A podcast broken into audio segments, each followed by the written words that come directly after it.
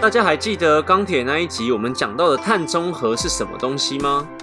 当时讲完，可能没有多少人有感受啦，觉得这个东西跟经济可能没有太大的关系。今天我们来跟大家深入探讨这个议题。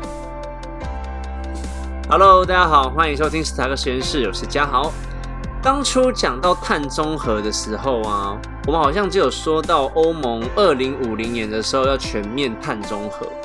要打入他们欧洲市场的公司都必须遵守这个规则。大家听我这样讲完，好像还好，毕竟欧洲嘛，跟台湾合作的公司交不出来几间，随便。那我接下来就要跟大家讲，Apple 希望在二零三零年对供应链的产品实现百分之百碳中和，达不到要求的厂商就塞尔那拉啦。大家不要觉得在开玩笑呢。Apple 对下面供应链真的是超级机车的一家公司。想当初我还在二三三零的时候啊，Apple 来 audit，真的会把我们盯到满头包。工厂大大小小的事情都要管，像什么门禁严不严格啊，SOP 有没有做确实等等。我听过最夸张的一件事，是公司进出不是都要刷卡刷那个 BB 卡吗？他们看到我们 BB 卡那感应的距离都要管哦。所以大家真的要好好思考一下我等下讲的东西。苹果啊，在去年的二月十一号公告说，二零三零年苹果所有的业务以及制造供应链都会实现碳中和。那这个准则呢，称为供应链的行为准则。可能会有一些厂商就会说，啊，这是 Apple 的宪法。那以前我在二三三零的时候，我们会叫天条，最顶端的那个不能触犯天条，定下来的一个简单的天条，一个规则之后。可能会震撼整个台湾的供应链，不管是一个企业的用灯啊、影音用电，或者是产线的用电排出来的一些温室气体，这些东西都必须满足碳中和的条件，必须透过植树造林啊，或者是购买一些绿电绿能，或者是自己会使用一些低碳碳的排量比较少的一些能源，才能去抵消这些碳排放。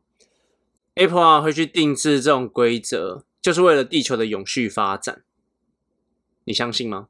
其实，好啦，说到底，他们也是公司嘛，赚钱当然是第一优先。如果他们不去要求这些供应链的话，损失的也是他们自己。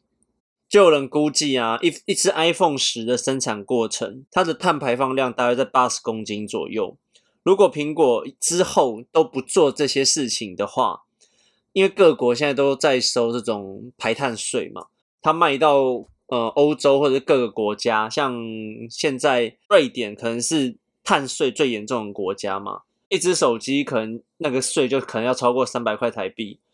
那如果每个国家都要抽这种碳税的话，total 加起来手机总数，他们可能要付掉五百多亿元。其实 Apple 他们也是，他们也是很贱啊，这种东西就是要求供应链去做嘛，对不对？现在台湾这些苹果概念股啊，应该只有台积电符合他们这些绿能的需求而已吧？那只有衍生到另外一个问题了。那台积电呢，一直都是看长远战略地位比较厉害的公司。台积电已经先买下台湾九成九的绿电，对你没听错，九成九。总而言之呢，台湾现在没有那么多绿电给工厂买。那有些人就会想问呢，哎，我买不到绿电，没有差，那我自己工厂来做总可以吧？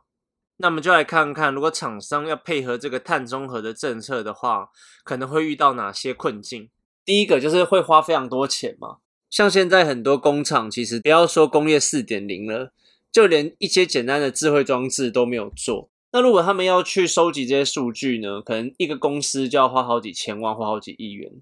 所以啊，如果要继续接一些国际大厂的订单的话，这种砸钱开始转型是势在必行的一件事情。我是觉得也好啦，毕竟工业四点零喊了那么久，我真的觉得有这样跟进的工厂实在是也没几家。那可能就会有人想啦，国际大厂，那我们就不要去挑 Apple 这种这么大厂商不就好了吗？第一点，因为有一些公司他们就是以苹果概念股为傲嘛，也蛮多投资者常常在那边循环，在那边讲瓶盖股、瓶盖股。如果苹果供应链真的垮掉了，对台湾的影响真的是很大的。再来呢，像 Nike 啊、Google、Walmart、IKEA，我都念 IKEA，还有 Benz 啊，或者是各行业的龙头，碳中和这个议题啊，已经浮上台面。并且已经要经冲击整个市场，还有各个国家的供应链了。因为二零三零年是一个指标，像刚刚我讲的那些公司啊，还有 Amazon、FB、Google、微软、IBM 等等，他们都会想要让他们的供应链达到零排放。对台湾来说，可能只剩下不到十年的时间要去做这个产业转型，甚至对台湾公司而言是一个非常大的挑战。而且我刚刚虽然讲二零三零年不到十年，可能还是有人觉得还早。如果你是它的现在的生产端，你一定感同身受。不要讲生产端好了，如果你是使用者，我们最近不是 Apple 十三要出来了吗？那你就可能会看到蛮多的改变。以 iPhone 他们自己的包装为例好了啦，像二零一六年开始，苹果呢就把他们的包装盒的材质改成高纤维，纸的磅数啊，还有纸的材料就全部换掉了。那之前的 iPhone 十二的包装又比四年前的盒子薄了一半。而且啊，他们正式宣布，耳机跟豆腐头正式走向历史，以后就不会再有了，只剩下充电线跟一只手机。他们就自己宣称说，降低这种包装的体积啊，就可以降低运输的碳排放量，也可以减少很多不必要的电子垃圾。可是就使用者来看，我是不知道啊，果粉一定觉得 OK 嘛？但我会觉得，看没有豆腐头真的麻烦呢。而且 Apple 希望在二零二五年之前就消除所有产品的塑胶包膜。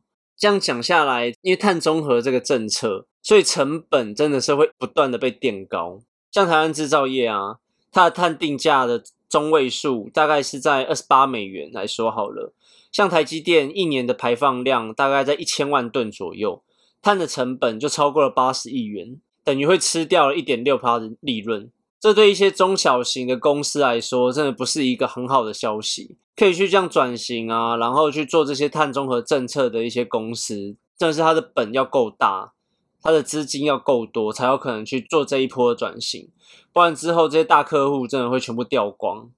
Apple 去年公布这政策之后啊，就有人开始去做一些调查嘛，到底台湾的企业里面有多少已经。开始在做这种碳中和的政策跟策略了呢？就调查出来啊，只有二十五趴的企业有被客户要求说要做碳中和的部分，那只有一成五的企业有在行动，那里面有超过四成六，就几乎是一半的公司还在观望，就想说，嗯，这个那么花钱，我们还是不要做好了啦。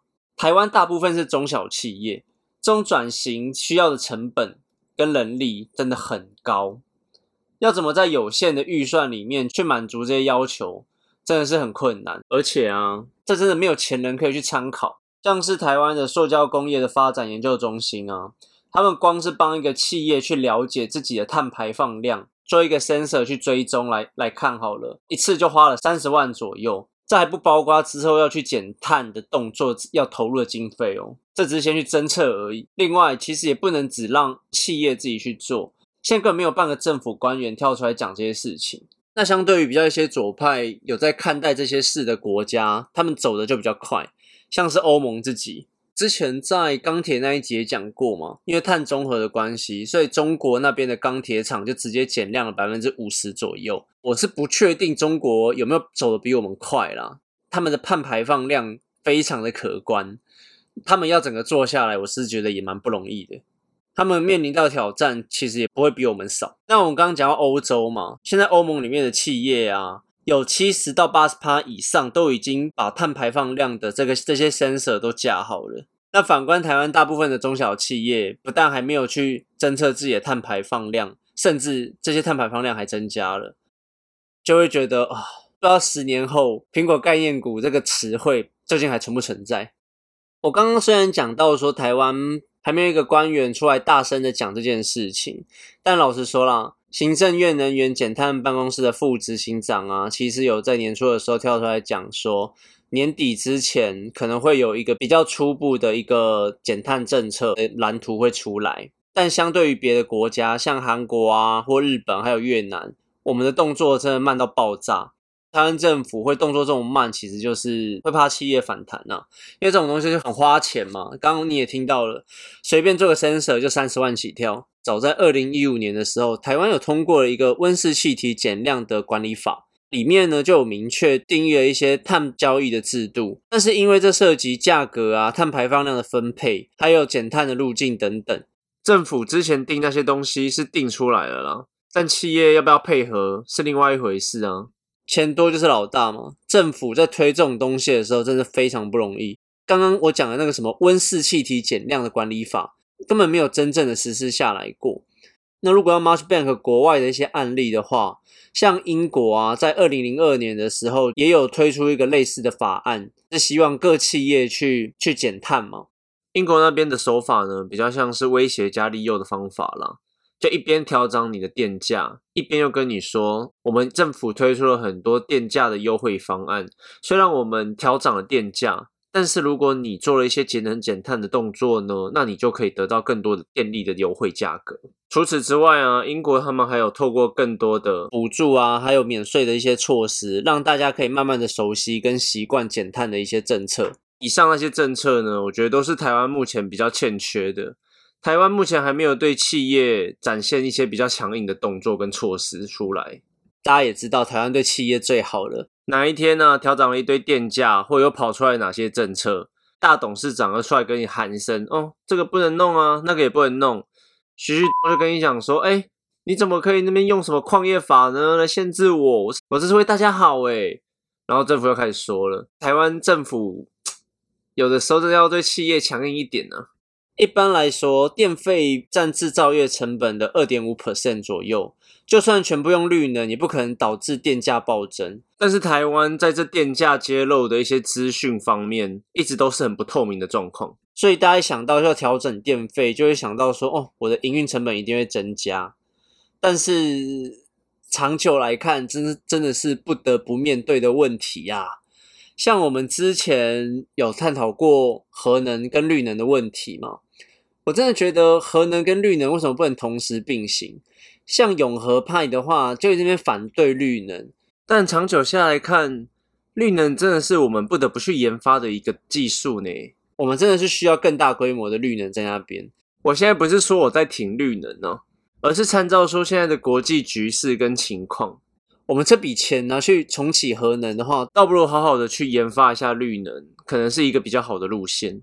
但如果有人跟我说，哎，绿能上一集我不是讲说很多外国厂商可能就不教我们，当初说好的技术转移全部变一场空，这个我就不予置评的啦。我现在的立场就是觉得绿能跟核能同时拥有，可能是对台湾目前来说最好的路线。可是好像都没有看到任何一派有讲过这个东西。像刚刚我前面讲到说，百台湾百分之九十九的绿能都被台积电买走了嘛？台湾现在能够开放给企业买的绿能真的不多。像台积电现在买到的占比是九十九点五七 percent，那第二名是台湾固网，只占了零点三八 percent。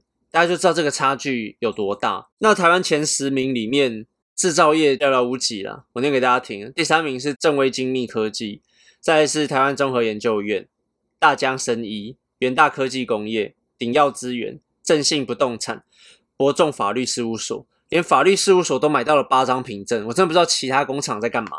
虽然不是买了几张凭证或买了一些绿能呢，就可以跟这些国际大厂说我达到了碳中和，但是从这边我们就可以看到说，有在 plan 这个碳中和计划的工厂真的很少。政府啊，真的要好好想一下，怎么帮助这些中小企业去达到跟国际接轨的这个碳中和的政策。未来啊，如果这些国家的税制正式上路之后，台湾如果像现在一样什么事都不做的话，至少每年会损失六百七十五亿美元，而且啊，每年还要多缴三百亿的美元关税。这三百亿啊，如果拿来做一些转型的话，真的也是可以赶快去符合国际趋势了。所以这未来十年，嗯，好像不到十年了，是不是真的能够盖更多的绿能，然后跟上国际趋势，还是会向下沉沦？可能在几年我们就知道这个答案是什么了。我们先看这几个月会不会有官员或者是有其他媒体在讲这件事吧。我是觉得今天讲的东西真的蛮重要的。如果听众朋友觉得我上面讲的有些东西不对，要纠正我说，哎，你讲的不对哦，我们真的都有做。那个台积电就不用跟我讲了啦，我们四五年前那个。天花板全部都是太阳能板，所以 就台积电不用再寄信给我了。如果有台积电以外的公司，你们也是有大量的在做这些绿能啊，或者是在做一直在演你这种碳中和的政策，就欢迎来信。如果有其他 podcast，如果你们也觉得今天的主题很重要，那看可不可以你们也录一集来宣导这个理念。或者是可以把我今天的节目分享出去。能源这种东西真的是不要再恶斗下去了。真的觉得核能跟绿能两边都可以走，没有关系，干嘛一定要踩一边呢？不能说所有东西都要跟政治分离，但是大家还是可以合作的啊。为什么某一边提了政策 A，另外一边就要提一个负 A 出来呢？根本没必要，好不好？不能对国际趋势或者是对一些未来要走的路好好合作吗？这样不是才是对自己的国家或自己的产业好吗？谁想要跟自己的钱过不去啊？哎，你接不到大单之后，这些股票全部会掉下来的呢。他要进入失落的十年吗？卖脑赫不？好了，差不多就这样了。那么今天的节目就到这边喽，很谢谢大家这一次的收听。希望大家多订阅、分享，到我们的 FB 按赞留言。那我们下次见，拜拜。